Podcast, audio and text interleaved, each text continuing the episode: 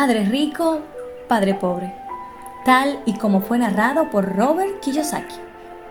Yo tuve dos padres, uno rico y otro pobre. Uno era inteligente y muy educado. Tenía un doctorado y realizó los estudios universitarios correspondientes a cuatro años en solo dos. Asistió a la Universidad de Stanford, a la Universidad de Chicago y a la Universidad del Noroeste para realizar estudios avanzados todo ellos con becas completas. El otro padre nunca terminó la secundaria. Ambos hombres fueron exitosos en sus carreras y trabajaron duro toda su vida. Ambos tuvieron ingresos considerables. Sin embargo, uno de ellos pasó problemas financieros toda su vida. El otro se convertiría en uno de los hombres más ricos de Hawái. Uno de ellos dejó al morir decenas de millones de dólares a su familia a instituciones benéficas y a su iglesia. El otro solo dejó cuentas por pagar. Ambos hombres eran fuertes, carismáticos e influyentes. Ambos me ofrecieron su consejo, pero no me aconsejaron la misma cosa. Ambos hombres creían poderosamente en la educación, pero no me recomendaron el mismo tipo de estudio. Si yo hubiera tenido un solo padre, hubiera tenido que aceptar o rechazar su consejo.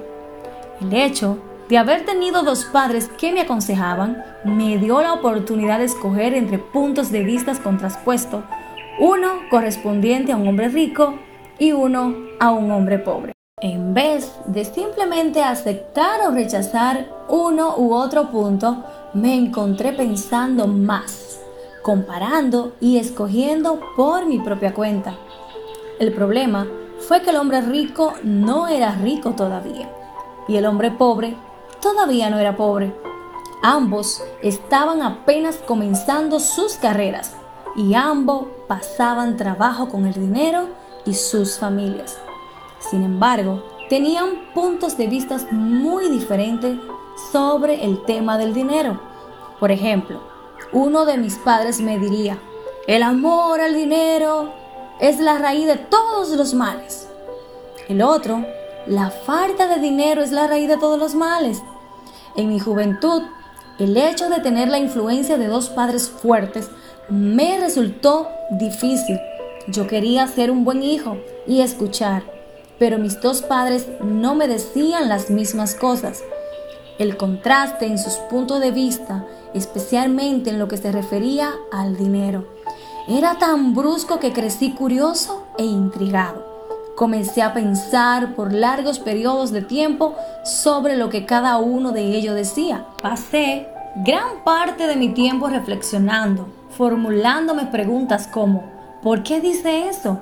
Y luego formulando la misma pregunta respecto a la afirmación de mi otro padre. Hubiera sido mucho más sencillo decir simplemente, sí, él está en lo cierto estoy de acuerdo con eso. O simplemente rechazar el punto de vista al decir, el viejo no sabe de lo que habla. En vez de ello, el tener dos padres a quienes yo amaba me obligó a pensar y en última instancia elegir una forma de pensar para mí mismo. Como proceso, elegí por mí mismo resultó mucho más valioso a largo plazo en vez de simplemente aceptar o rechazar un solo punto de vista. Una de las razones por la que los ricos se enriquecen, los pobres empobrecen y la clase media lucha con las deudas es debido al tema del dinero. Es enseñado en casa, no en la escuela. La mayoría de nosotros aprendemos de nuestros padres sobre el dinero. ¿Qué puede decirle un padre pobre a su hijo acerca del dinero? Le dirá simplemente, quédate en la escuela y estudia duro. El hijo puede graduarse con excelentes calificaciones, pero con una mentalidad y una programación financiera correspondiente a una persona pobre. El hijo aprendió lo anterior cuando era joven. El tema del dinero no se enseña en las escuelas. Las escuelas se enfocan en las habilidades profesionales y académicas, pero no en las habilidades financieras. Eso explica por qué banqueros, doctores y contadores inteligentes que obtuvieron excelentes calificaciones en la escuela pueden tener problemas financieros a lo largo de toda su vida. Nuestra impresionante deuda nacional se debe en gran medida a políticos y funcionarios gubernamentales muy bien educados que toman decisiones financieras con poca o con ninguna capacitación en el tema del dinero. A menudo, muchos miran hacia adelante al nuevo milenio y me pregunto, ¿qué ocurriría cuando tengamos millones de personas que requieran asistencia médica y financiera? Esas personas dependerán de sus familias o del gobierno para recibir apoyo financiero. ¿Qué ocurrirá cuando el Seguro Social y los servicios públicos de salud agoten sus fondos? ¿Cómo podrán sobrevivir un país si la enseñanza sobre el tema del dinero sigue estando en, sus, en manos de los padres, la mayoría de los cuales será o es ya pobre? Dado que tuve dos padres influyentes, aprendí de ambos. Tuve que pensar en el consejo de cada uno de mis padres y al hacerlo obtuve una valiosa perspectiva sobre el poder y el efecto de nuestras ideas en nuestras vidas. Por ejemplo, uno de mis padres tenía la costumbre de decir, no puedo comprarlo. El otro padre prohibió el uso de esa frase. Él insistía en decir, ¿cómo puedo comprarlo? La primera fase es una declaración, la segunda es una pregunta. La primera nos deja al margen, mientras que la otra nos obliga a pensar. Mi padre, el que pronto sería rico, explicaría que al decir automáticamente la palabra no puedo comprarlo, tu cerebro deja de funcionar. Al formular la pregunta ¿cómo puedo comprarlo? tu cerebro se pone a funcionar.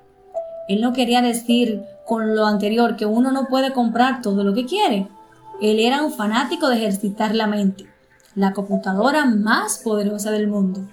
Mi cerebro se hace más fuerte cada día porque lo ejercito. Mientras más fuerte sea, más dinero puedo ganar. Creía que decir automáticamente no puedo comprarlo era una señal de pereza mental. Aunque ambos padres trabajaban duro, me di cuenta que uno de ellos tenía la costumbre de poner su mente a dormir, en lo que se refería a cuestiones del dinero, y el otro tenía el hábito de ejercitar su mente. El resultado de largo plazo fue que uno de mis padres se hizo más fuerte financieramente y el otro se hizo más débil.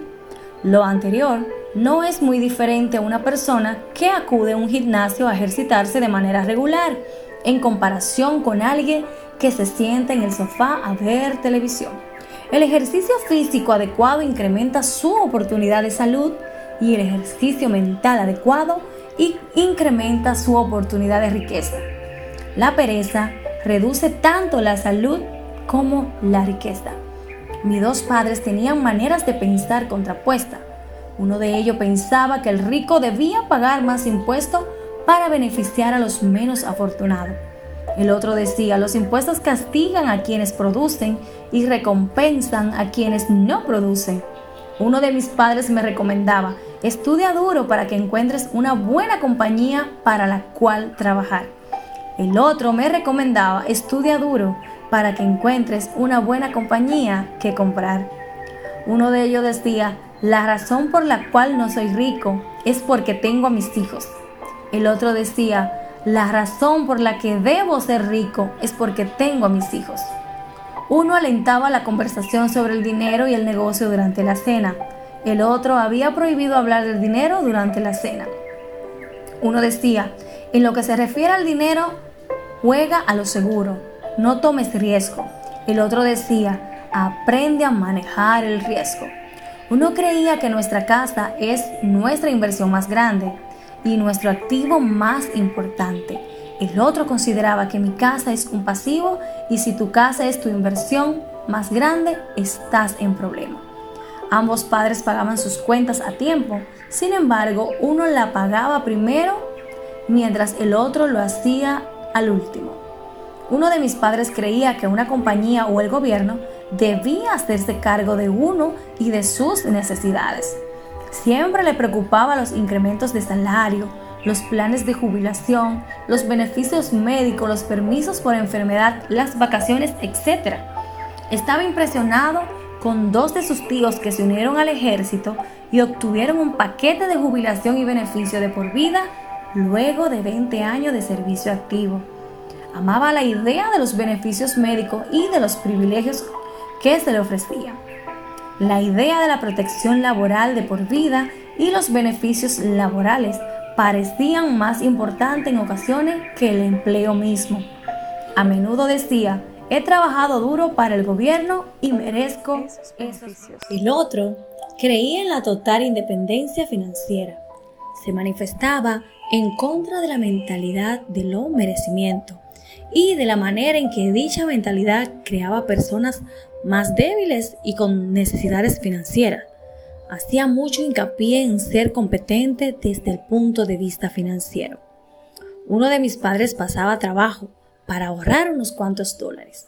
El otro simplemente creaba inversiones.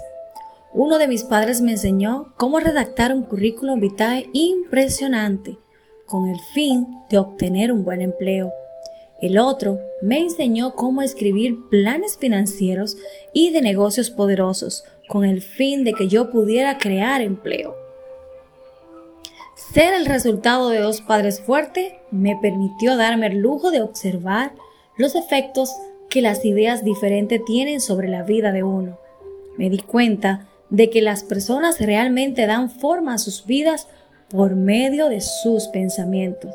Por ejemplo, mi padre pobre decía, yo nunca seré rico. Y esa profecía se volvió realidad. Mi padre rico, por otra parte, siempre se refirió a sí mismo como rico.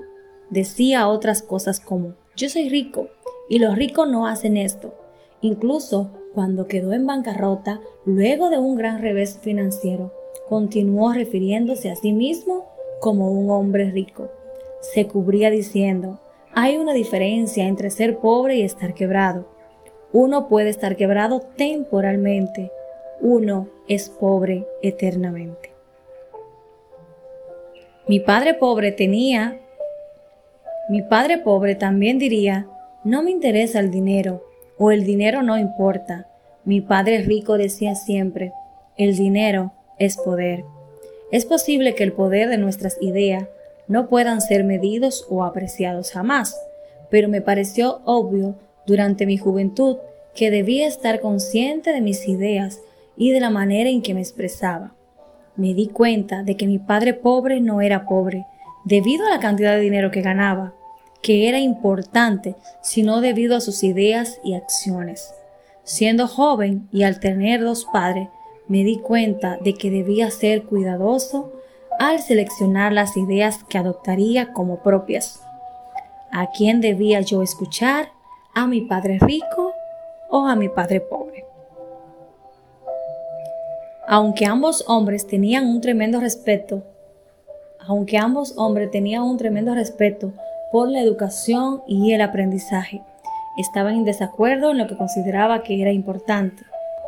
Aunque ambos hombres tenían un tremendo respeto por la educación y el aprendizaje, estaban en desacuerdo en lo que consideraba que era más importante aprender.